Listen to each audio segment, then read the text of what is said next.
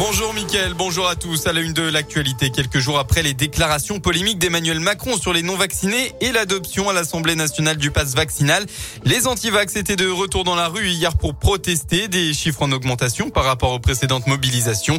Ils étaient près d'un millier à se rassembler à Clermont-Ferrand, plus de 600 à Bourg-en-Bresse, 650 à Saint-Étienne, 500 au Puy-en-Velay. Les manifs se sont toutes déroulées dans le calme.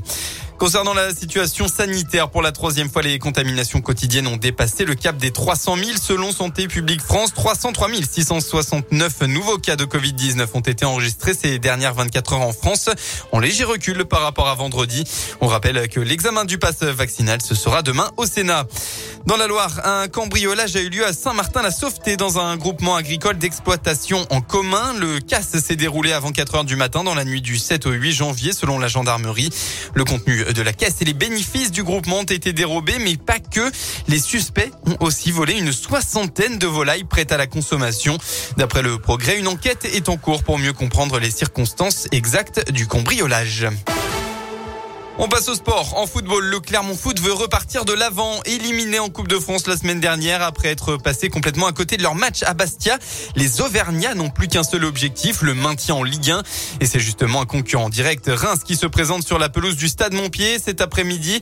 Pour l'entraîneur clermontois, Pascal Gastien, c'est clair, il faut lancer une série positive face à Reims pour bien négocier ce début d'année qui s'annonce très chargé faut rentrer très vite dans le vif du sujet parce que on va voir Reims qui va être un match très difficile depuis qu'ils nous ont joué. J'ai vu tous leurs matchs, ils font vraiment de très bons matchs.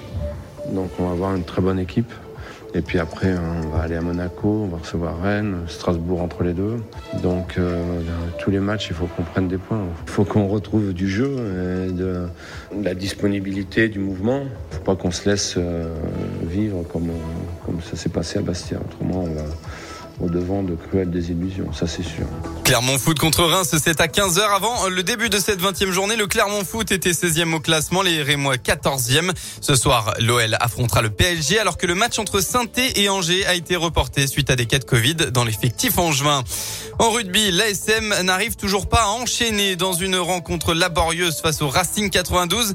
Les Auvergnats ont été trop indisciplinés pour revenir avec la victoire. Résultat final 33 à 28. Le club prend tout de même le point de bonus au défensif et est septième au classement de top 14. On passe à la météo dans la région ce dimanche. Sera assez similaire à la journée d'hier. Hein. Malheureusement, beaucoup de grisailles et pas de soleil à l'horizon pour votre fin de week-end. Quelques averses sont attendues localement partout en Auvergne-Rhône-Alpes. Et puis enfin, côté Mercure, vous aurez au maximum de votre journée entre 4 et 7 degrés.